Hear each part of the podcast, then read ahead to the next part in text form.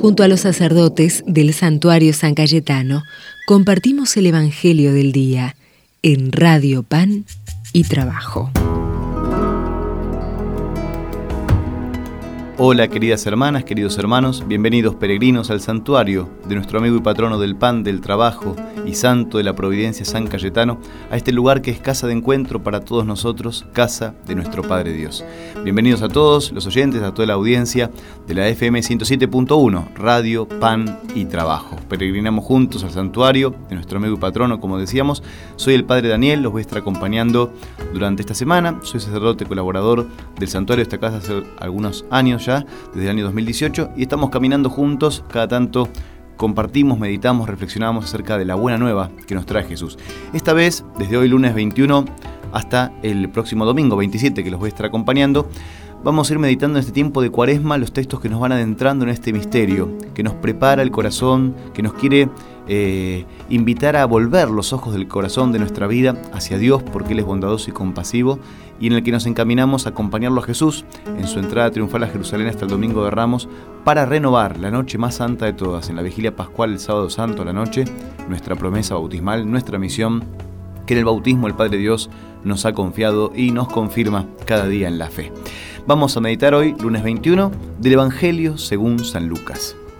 Cuando Jesús llegó a Nazaret, dijo a la multitud en la sinagoga, Les aseguro que ningún profeta es bien recibido en su tierra. Yo les aseguro que había muchas viudas en Israel en el tiempo de Elías, cuando durante tres años y seis meses no hubo lluvia del cielo, y el hambre azotó a todo el país. Sin embargo, a ninguna de ellas fue enviado Elías, sino a una viuda de Sarepta en el país de Sidón. También había muchos leprosos en Israel en el tiempo del profeta Eliseo, pero ninguno de ellos fue sanado sino Naamán el sirio. Al oír estas palabras todos los que estaban en la sinagoga se enfurecieron y levantándose lo empujaron fuera de la ciudad, hasta un lugar escarpado de la colina, sobre la que se levantaba la ciudad, con intención de despeñarlo. Pero Jesús, pasando en medio de ellos, continuó su camino.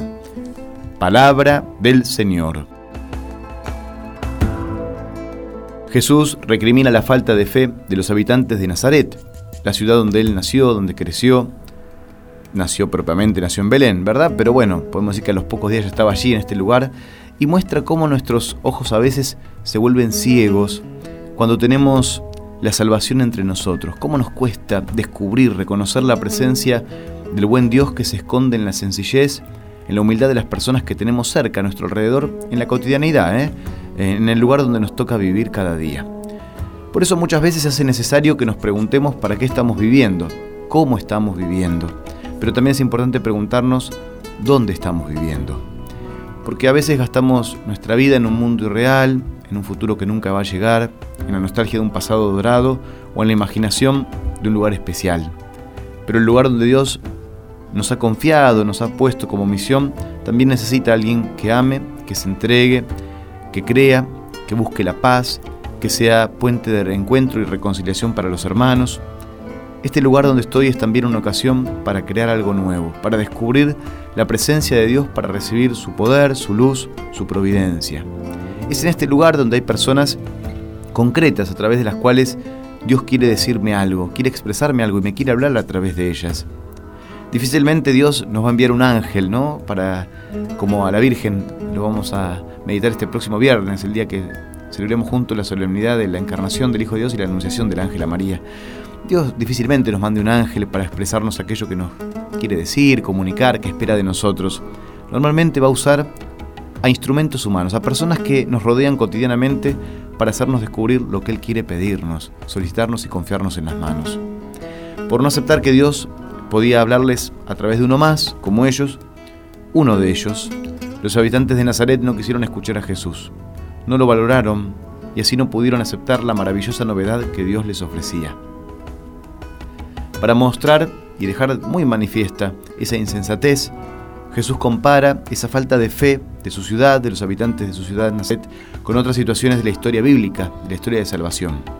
Elías, gran profeta, por ejemplo, fue bien recibido por una viuda extranjera.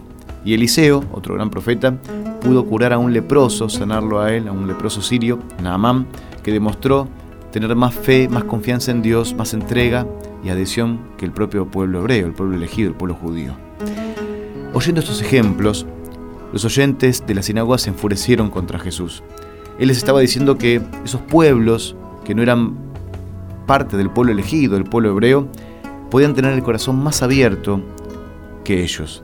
Y tal fue la indignación que sintieron que quisieron matarlo, pero no pudieron con Jesús, que fácilmente se liberó de ellos. Todavía no había llegado su hora, la hora de Jesús que pronto celebraremos. La fe que recibimos es don de Dios siempre, no la compramos, es puro regalo de la gracia de Dios que nos ayuda. La dificultad es que a veces perdemos la docilidad con Dios y terminamos aferrados a nuestra dignidad, cerrados a la acción de Dios que siempre sorprende. Jesús no podía hacer prodigios en Nazaret por esa falta de confianza de sus compatriotas, de los suyos. Entonces les dijo que a veces esos pueblos, como decíamos recién, extranjeros, que no fueron los, los primeros, digamos, este, eh, receptores de la buena noticia, eh, son los que abren más el corazón y dejan actuar mejor a Dios. Esto los ofendió muchísimo, que quisieron matarlo a Jesús. Nosotros podemos pensar que somos más que otros a veces, ¿no? Y dejamos de escucharlo a Dios que nos habla a través de esas personas, esos instrumentos humanos que están a nuestro lado.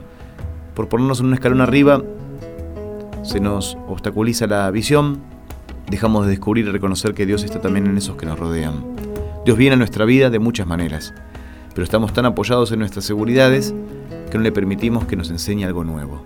Y eso es lo que la cuaresma, en la cuaresma tenemos que pedir esta gran gracia a Dios, que vuelva dócil una vez más nuestro corazón, que abra nuestra mirada, la mirada del corazón, para volver a Dios, porque Él es bondadoso y compasivo y reconocerlo en nuestros hermanos. Señor, muchas veces el orgullo nos impide descubrirte en nuestra propia vida. No nos dejas reconocer los signos de tu presencia y de tu amor, y esperamos pruebas extraordinarias de tu poder para abrir nuestro interior.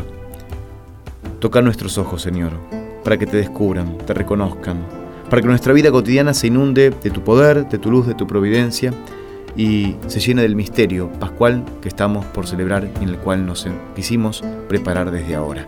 Vamos a pedirle esta gracia a Dios, nuestro Padre. Por supuesto, se la pedimos a través de la intercesión de nuestro patrono y amigo San Cayetano y por supuesto con la gracia de su bendición. El Señor esté con ustedes. Dios Todopoderoso y Providente derrama una abundante bendición sobre ustedes, sus familias, sus seres queridos, sus comunidades, sus barrios, sus lugares de trabajo. Y que el buen Dios a través de San Cayetano nos dé la gracia de tener siempre el pan de cada día en la mesa, el trabajo justo y digno en nuestras manos y su gracia, su paz y su consuelo en el corazón. Se lo pedimos al que es Padre, Hijo y Espíritu Santo. Amén. Hasta mañana, hermanas y hermanos.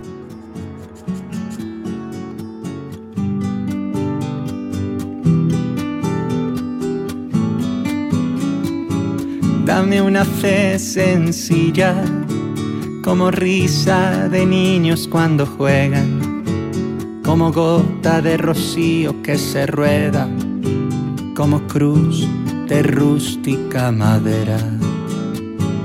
Dame una fe sencilla que se siente a la mesa de los pobres, que se alegre de alegrar sus corazones y que llore también con sus dolores.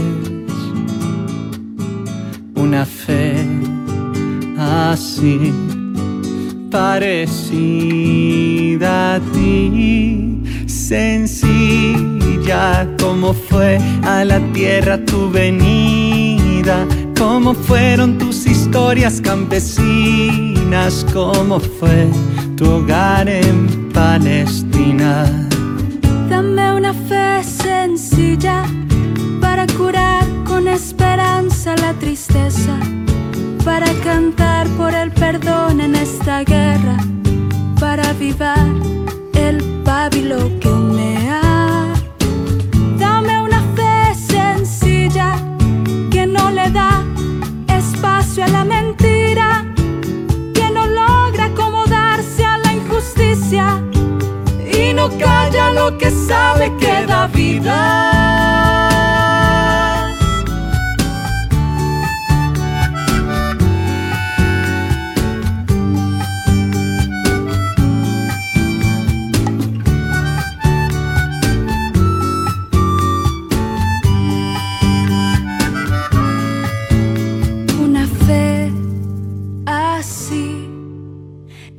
parecida para ti.